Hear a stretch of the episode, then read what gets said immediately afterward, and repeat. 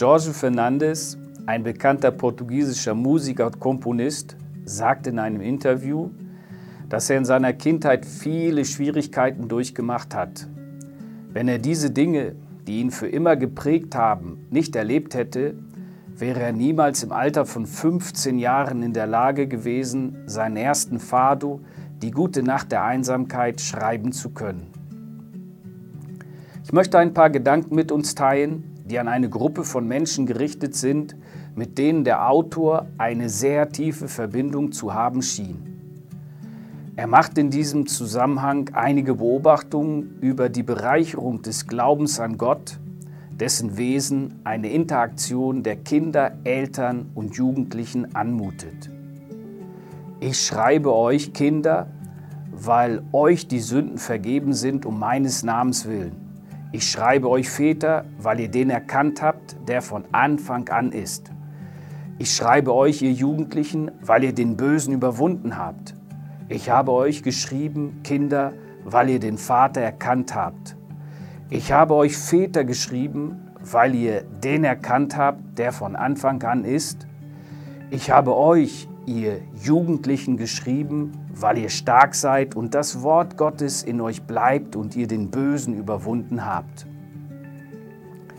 Als erstes spricht Johannes die Kinder mit großer Zuneigung an. Erinnert sie daran, dass ihre Sünden durch den Namen Jesu vergeben wurden. In derselben Passage weist er auch darauf hin, dass sie zu Gott gehören und mahnt sie ein zweites Mal, dass sie ihn als Vorbild erkennen, möglicherweise durch das Beispiel ihrer Eltern. Die Eltern erinnert er daran, dass sie bereits den einen kennen, der seit der Schöpfung existiert. Es ist überraschend, dass Johannes es zweimal erwähnen muss. Möglicherweise, um sie an die Bedeutung zu erinnern, die sie als Vorbilder für ihre Kinder haben. Die jungen Menschen scheinen die anspruchsvollste Rolle übertragen bekommen zu haben, weil sie dazu aufgerufen werden, alles Übel zu überwinden. Johannes bringt etwas ans Licht, das, wie es scheint, bereits geschehen ist. Etwas, das mit dem Versprechen des Wortes Gottes verbunden ist, mehr als ein Überwinder zu sein und den Urheber selbst ausmacht. Johannes bringt es auf den Punkt und zeigt auf, was zählt. Das bahnbrechende Wort Gottes in uns.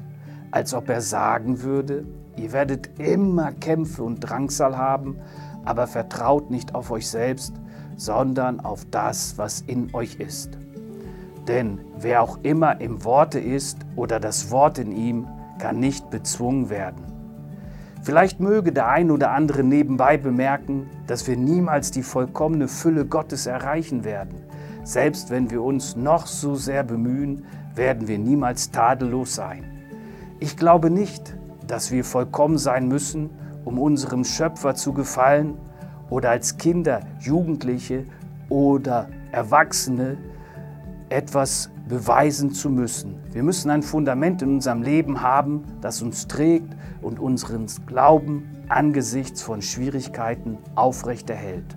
Eines ist auf jeden Fall sicher, Gott misst dem, was er geschaffen hat, einen unschätzbaren Wert zu.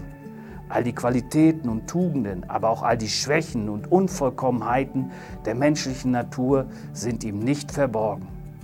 Und dennoch gibt er niemanden auf und durch sein Wort die Möglichkeit, erneuert zu werden, um die Welt um uns herum positiv zu beeinflussen und so zur nachhaltigen Veränderung beizutragen.